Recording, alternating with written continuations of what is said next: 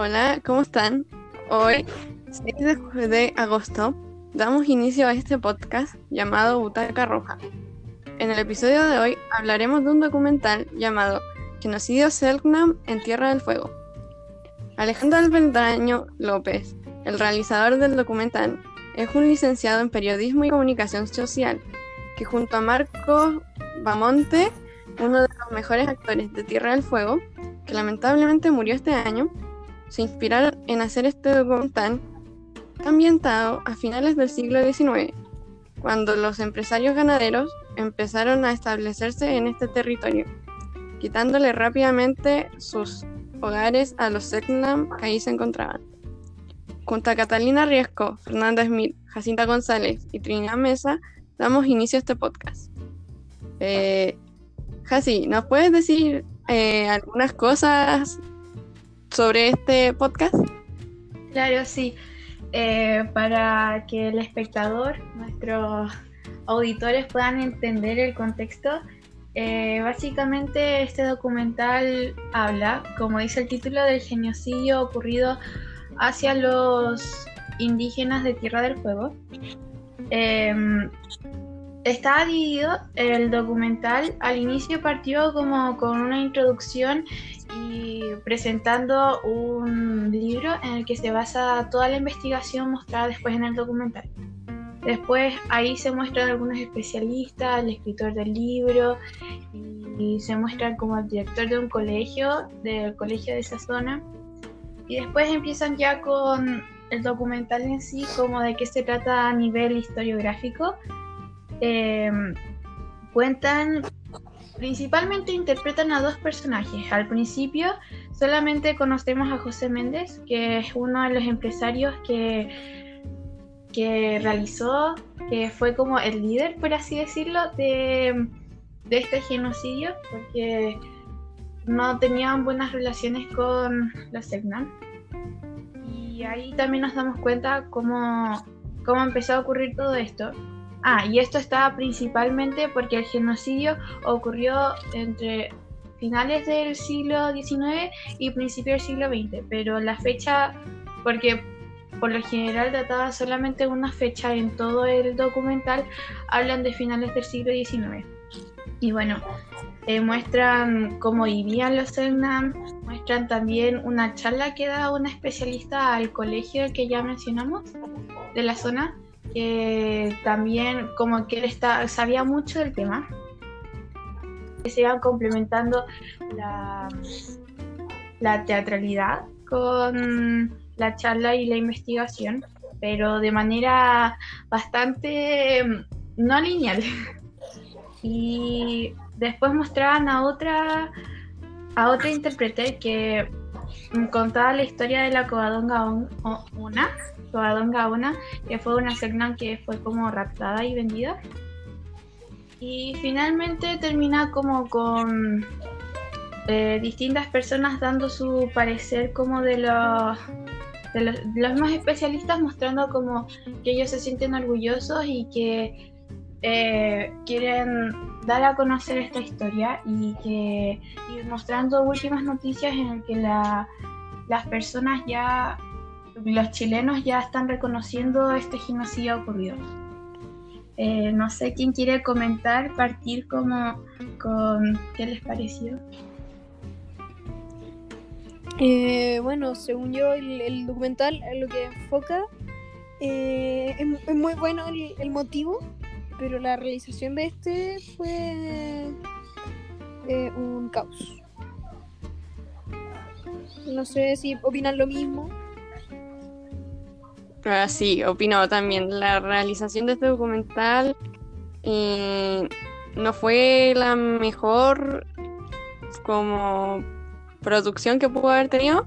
Si bien hay que tener en cuenta que es al parecer el primer documental eh, que hacen estas dos personas. además está dirigido por eh, periodistas y los actores son de teatro, no, no están especializados en documentales o esas cosas. por lo que se ve una exageración en las actuaciones y y no sé si alguien más tiene algo que decir. Eh, sí, opino lo mismo. O sea, sobre todo las actuaciones que eran bastante cari caritu caricaturizadas y parecía casi como burlesco. O sea, si fuera como, no sé, los Selknams o otros grupos indígenas, pero yo lo encontraría casi una ofensa. Sí, o, sea, podría considerarse como una ofensa, pero como después viendo como los comentarios de los creadores o lo mismo como el final, como que uno sabe que la intención no fue esa, pero como que eh, la manera en que lo ejecutaron no complementa o no, no ayuda a la visión que realmente tenían. Fue poco profesional. Sí, además como mezclaron todas las cosas, como que siento que se hizo muy largo y como que después de un rato como que uno se aburría. O sea, sí, mucho de... Era agotador visualmente. Sí, muchas de estas actuaciones también no, no completaban el contexto que querían demostrar. Eh, Ah, en todo este documental, si bien están las actuaciones, también hay elementos técnicos. Eh, salieron algunas flechas, arcos y, e incluso vestimenta típica de los Selknam. Eh, ¿Alguien se fijó en eso? Eh, sí, o sea, pero muy poco de estos objetos fueron como mostrados y en detalle, se podría decir en el documental. Fueron más como utilería, más que un objeto histórico eh, representativo de los Salgnam. Sí. Eh, eh, ah, no, habla Fer, ¿qué ibas a decir? Eh, opino que hubiese mostrado como los objetos como no sé, en un plano de detalle o algo así. Sí, el plano porque parecía parecía como de utilería y como algo muy X.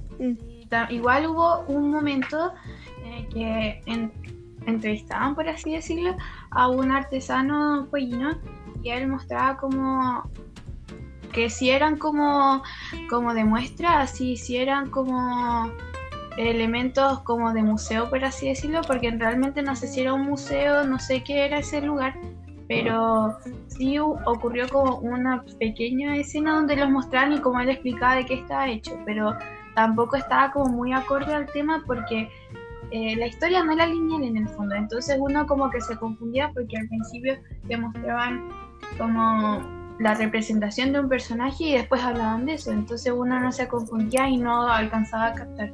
Entonces, al nivel como de lo que comentan de hablar de elementos que los Segnan utilizaban en esa época, como que tampoco se enfocaron mucho y fue muy desordenado.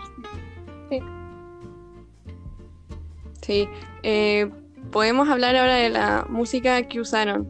Eh, Fer, tú tienes una fuerte opinión eh, sobre la música. Sí, em, la música fue como... Mm, era muy fuera de contexto porque usaron la mayoría del tiempo, si no me equivoco, un, plan, un piano casi victoriano o algo así. Y mm, hubiesen usado como sonidos más ambientales, así como de pajaritos o olas o de viento. Y y aparte de que la música estaba todo el rato en tensión. Hasta en momentos que más encima estaba, se suponía que era una escena relajada. Entonces, mm. a mí me, me desconcentraba porque estaba muy fuerte aparte. Sí, o sea, como que estaba muy fuerte que había muchas partes que ni siquiera se escuchaban lo que estaban hablando. Sí, y fíjate que es una... La música uno pensaría que no es algo tan importante en, cuestiona documentales o películas, pero verdad con este, como dice la Fer, como el piano victoriano que tenían, que no era lo adecuado para este, la temática, sí se notaba demasiado, porque eh, estaba todo el rato en tensión y uno mm, como que perdía el interés, porque como que escuchaba el mismo sonido, la misma música todo el rato, no había variación. O sea, yo me estresaba más que perder el interés. Y además de que, ¿cómo decirlo? La música es súper importante porque es un medio para transmitir emociones. Sí, y en la mayoría de las escenas no transmitía lo que quería transmitir, básicamente. o la mayoría no transmitía, no transmitía ninguna emoción.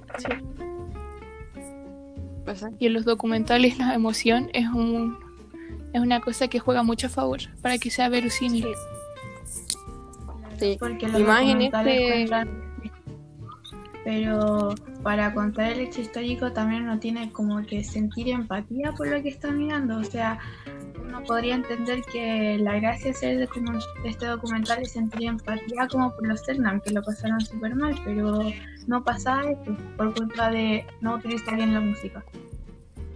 O sea, sí, también, y comparando este documental con otros documentales, eh, van variando mucho la música con respecto a qué quieren explicar y tampoco como que este haya cambiado en la música en todo momento desde principio a fin quizá haya tenido tres tipos de música diferentes pero fueron muy parecidas. Sí. También las variaciones del el audio que había en el documental eh, eran muchas porque podía haber estar hablando una persona y la música estaba súper fuerte y se enfocaba uno más en la música que en la persona. O también cuando uno cuando en los minutos se publicita el libro eh, está en un barco el señor pero se escucha solo el viento y apenas se escucha el señor. Eh, por ejemplo esas partes también son muy importantes. Aparte de que el libro debió ser publicitado en la descripción o en los créditos. O haberle tomado menos tiempo que 10 minutos explicando de qué va el libro y menos sobre el, tema del libro. Sí, porque además uno va a ver el documental, no a ver cómo publicitan un libro, para eso se compra el libro. Claro. Sí. Claro. Como que yo creo que hicieron como mucha publicidad al libro y como que debería haber estado aparte o como las cosas separadas porque se hacía mucho. Yo creo que esto debió ser por cortos separados, en verdad. Sí. Onda, un minuto para las actuaciones, para la gente hablando, otro para el colegio, es que otro para el libro. Es que al final se enredaba todo y como que perdí ahí el hilo. Como, no sé, o sea, a mí me pasó eso. Sí. Sí. También podemos hablar de eh, eh, el orden cronológico de cómo están las escenas en todo el documental. Em, hacían que no fuera muy agradable de ver, porque a mi parecer, por lo menos, eh, uno perdía mucho el hilo de dónde estaba, porque primero te ibas a las, pongamos el ejemplo de, la, de las flechas y los arcos. Te ponían las flechas y los arcos, pero la siguiente, la siguiente escena era una que no tenía ni relación con eso. Entonces como que estaban mal puestas. Mm. Sí. Sí.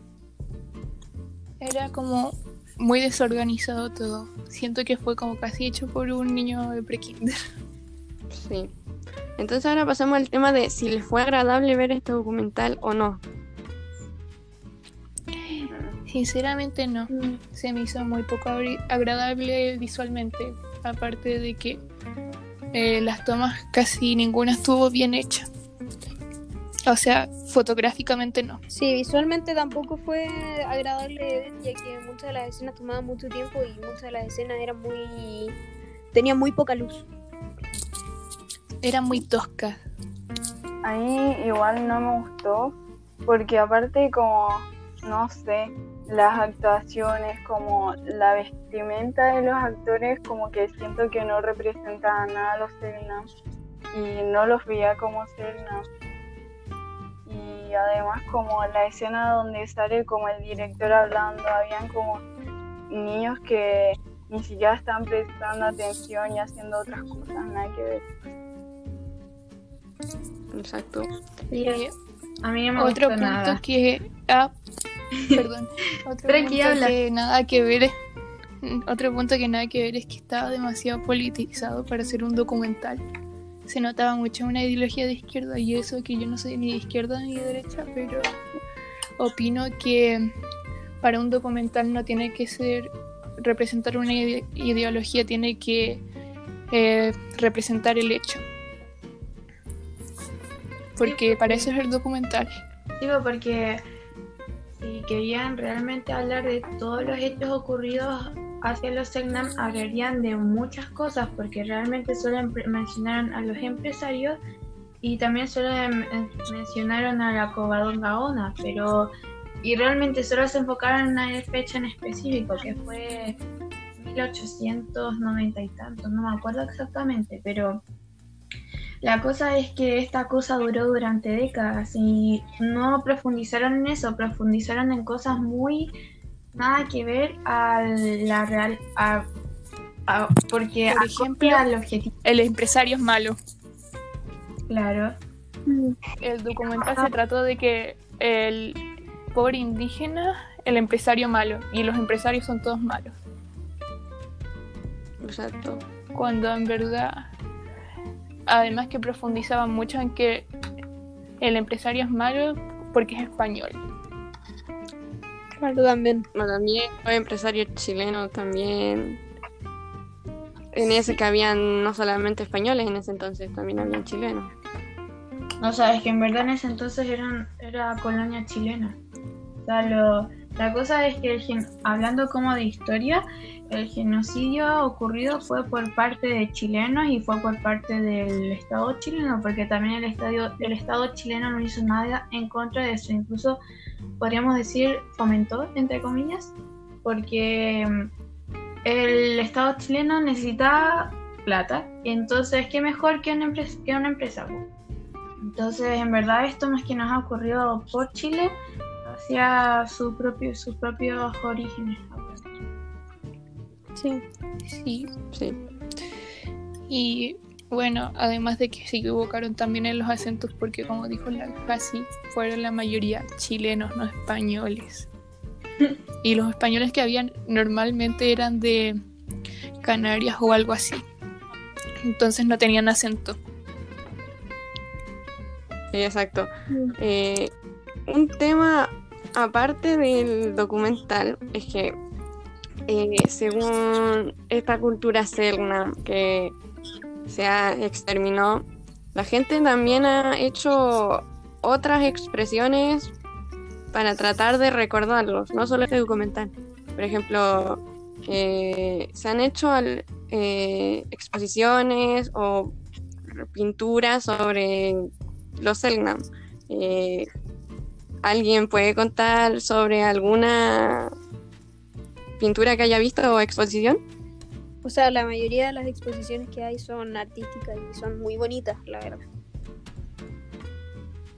Sí, pero son muy poquitas. Realmente son muy contadas las, las horas que se han hecho como eh, contando esta historia o como dando su parecer, su mirada y por lo general son obras visuales. Eh, en Tierra del Fuego creo que hay un, un mural, de hecho, y, también han habido otras exposiciones como en distintas partes de Chile, pero son principalmente exposiciones visuales.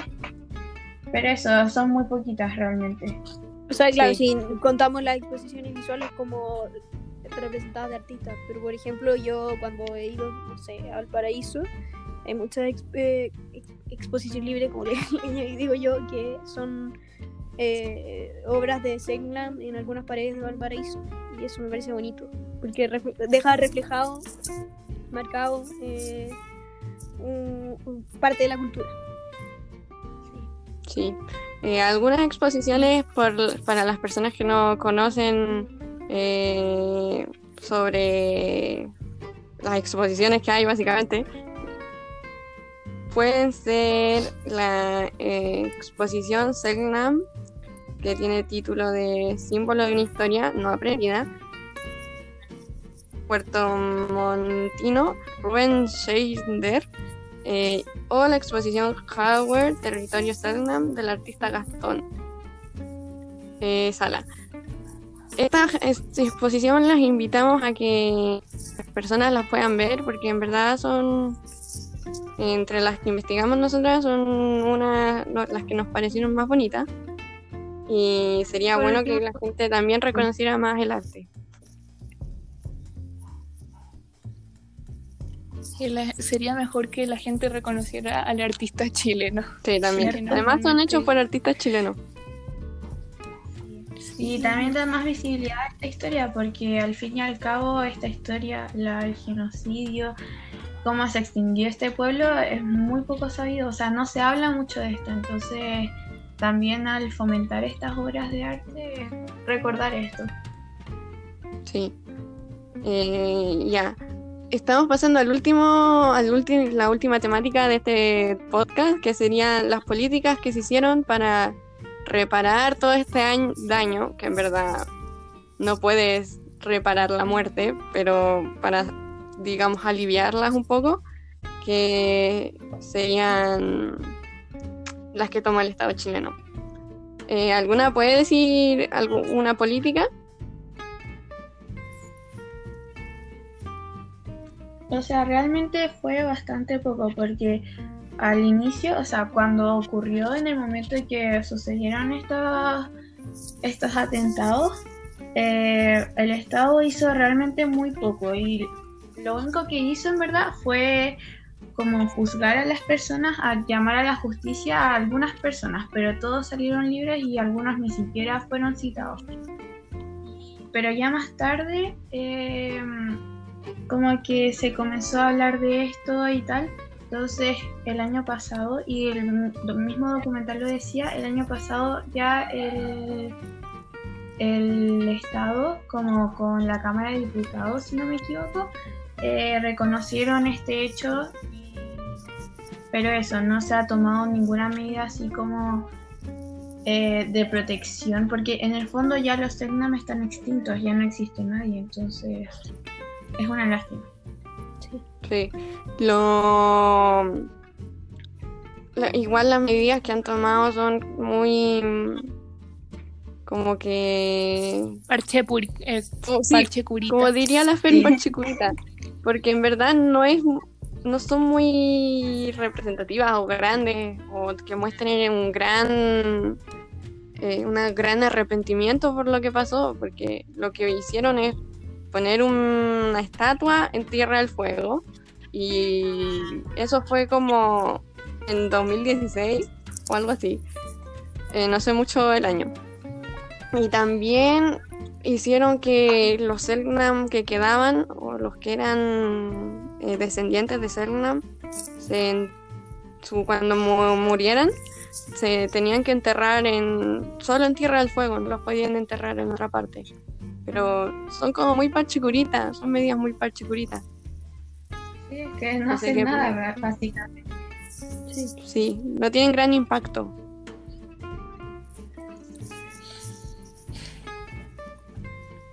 Ya. Bueno, como generar todas las medidas que hace el gobierno. Sí, de verdad. sí.